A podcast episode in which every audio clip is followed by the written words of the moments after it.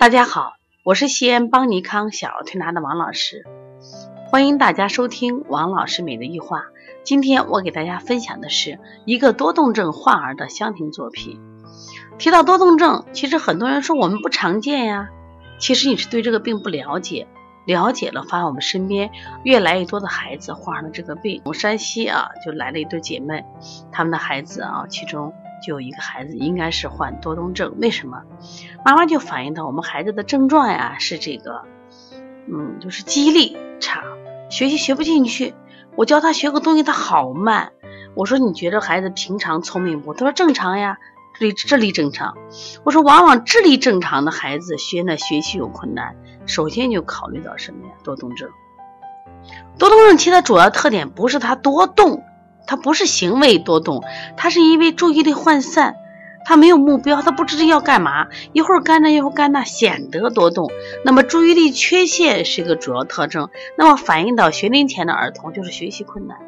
娃娃不笨，智商正常，为什么学习困难？这就是我们值得思考的。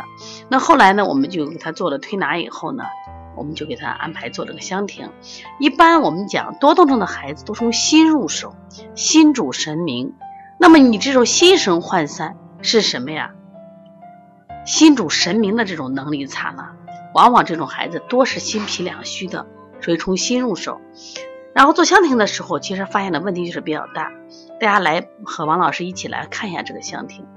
你首先谈一下你的第一感觉，满。乱，实际上他好的东西都是什么呀？压倒的，车是翻的，啊，人是趴下的，然后呢，就是拥挤的、不堪的，这特别符合多动症孩子做香亭的特点。多动症孩子做香亭啊，就是我们做沙盘游戏的特点，就是他使用的玩具的数量和种类比较多，多使用动物，特别大型动物，交通工具。军事工具等能量强大的玩具类型作品呢，都呈现混乱无组织的场景。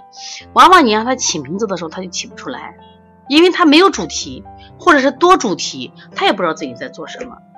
那么再一个，就像这种多动症的孩子啊，因为内心他其实，因为因为他们这种状况，呃。结果在学校里可能受到一些不正确的对待，因为就觉得孩子学习不好，还是觉得什么无组织无纪律的，所以他自己都会呈现一些创伤的主题，比如说车祸呀、死人呀、战争啊，啊，会把一些东西埋进去，打倒，他在自己在发泄，而且他在做的过程中，他不断的玩沙子。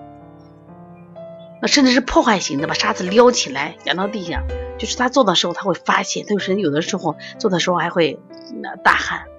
另外，他整个制作一一个香亭的作品的时间特别长，玩具就拿过来覆过去，拿过来覆过去，就移动的频繁，作品呢会占满了整个沙箱，甚至放在沙箱的边缘。其实我们看到这个作品也就符合这些特点。然后呢，整个作品呢就是没有空间感。是无法是流动的，而且互相是什么呀？就对立的。这实际上刚才就是通过香亭反映了多动症患儿就他的一个心理特点，就是我们说冲突、矛盾、不安、混乱、无主题。所以他反映在生活中，他也是这样。其实他们内心也是非常困惑和焦虑的。但是同样，这是个六岁孩子做的，同样一个正常的六岁孩子做的作品。有思维正常、没有多动症的，他完全不是这样子。就因此，我们在治疗这种多动症的患儿的时候，我们一方面判断出他是不是心脾两虚型的，那我们再配合这种香甜的释放，发现孩子的问题，做去引导，哎，孩子变化是非常快的。因为多动症实际上在西医里面，它称为这个脑发育障碍症，在心理学认为它是心理疾病。那至少在中医里边，我认为它是心脾两虚的。而且其实我觉得有相同点，说我们在调理的时候，我们也是按心脾两虚加上脑同时来调理，再配合心理的这个香庭疗法的疏导，那效果就非常好。